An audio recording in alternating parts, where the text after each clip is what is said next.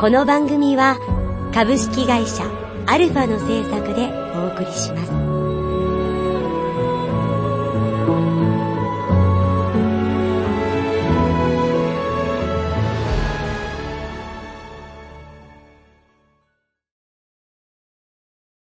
中田雄心作。オールディーズ。朗読。三重西綾乃。手元にある一枚の虹色に光る円盤。はるか昔データを保存するために使用されていたディスク。今ではクラウドコンピューティングは小学生でも知っている。電源を入れてインターネットを通じてしまえば簡単なデータのやり取りなんて数秒で終わるし、わざわざメディアで持ち運ぶことはほとんどない。時代は進化している。私も本物を見るのは初めて。手に入れたのは偶然。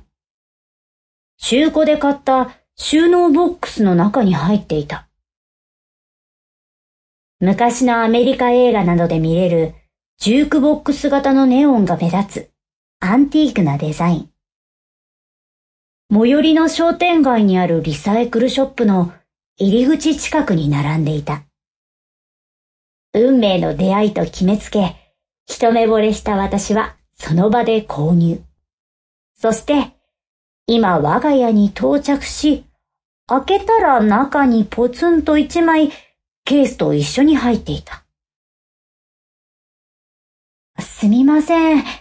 届いた品物の中に購入した覚えのないものが入ってるんですけれど、もともとの持ち主に購入した方に一緒に渡してほしいと言われていたんです。もしお邪魔でなければ、そのままお持ちください。はあ。そして、今に至る。私の親世代でも、そうそう見ることはなかったんじゃないかな。中には、音声データが収録されている。通称 CD と呼ばれているもの。ケースの中にはディスクと一緒に大事に保管してあった冊子。表紙には都会の道路で子供がおもちゃの車を運転しているセピア調の写真にミス・ヒューシと読めるロゴが書かれたもの。音楽サイトで調べると昭和の時代にアメリカで結成、活動していたロックバンドの作品らしい。指で数えられないほどの年月が過ぎて、なぜか今、私の手にある。音楽アプリで調べても視聴はできないみたい。せっかくもらったけれど、再生できるのかな？幸いと言っていいのか、光学ディスクの文化はとうに廃れてはいるけれど、PC さえあれば読み込みはできる。巡り合わせだと思って PC の中へ。中には10曲ほどのデータが確認できた。早速、1曲目を再生と。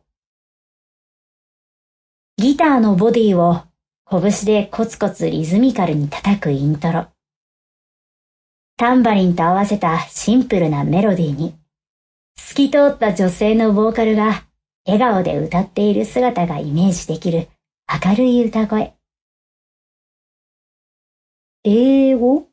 かな正直、歌詞は何を言っているかよくわからない。でも、誰が聞いてもポップで悪い気はしないであろう。そんな印象。持ち主は、なんでこれを一緒に渡したのだろう。やっぱり、わからないままに音楽は次々と新しい曲へ切り替わり、重厚なロックナンバーやミドルテンポも含んでリレーのようにつながっていく。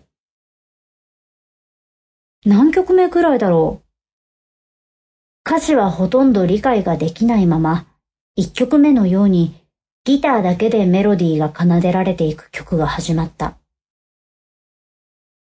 バラードで寂しげに彩られていく。To be with you はっきり聞こえたサビの歌声。寂しげで絞り出すような、吐き出すような声だった。これが理由ではないのだろうけれど、偶然聞き取れたこの言葉が私の推測を加速させた。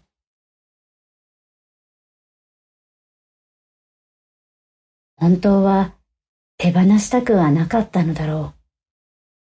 それでも手放さなければいけなかった理由があったはず。あなたと一緒に。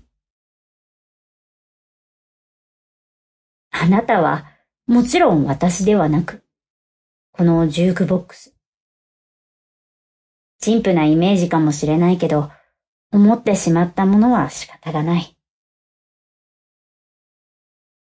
最後にもう一度、to be with you と吐き出して、再生が終わる。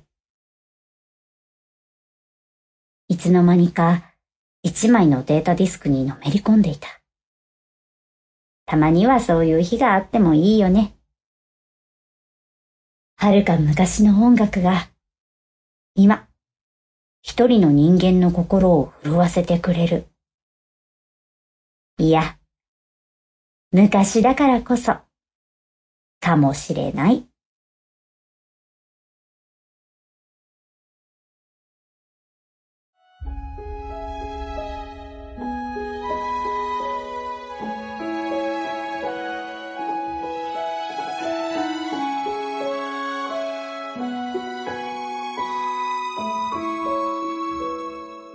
朗読なの5分で聞けるオリジナルストーリ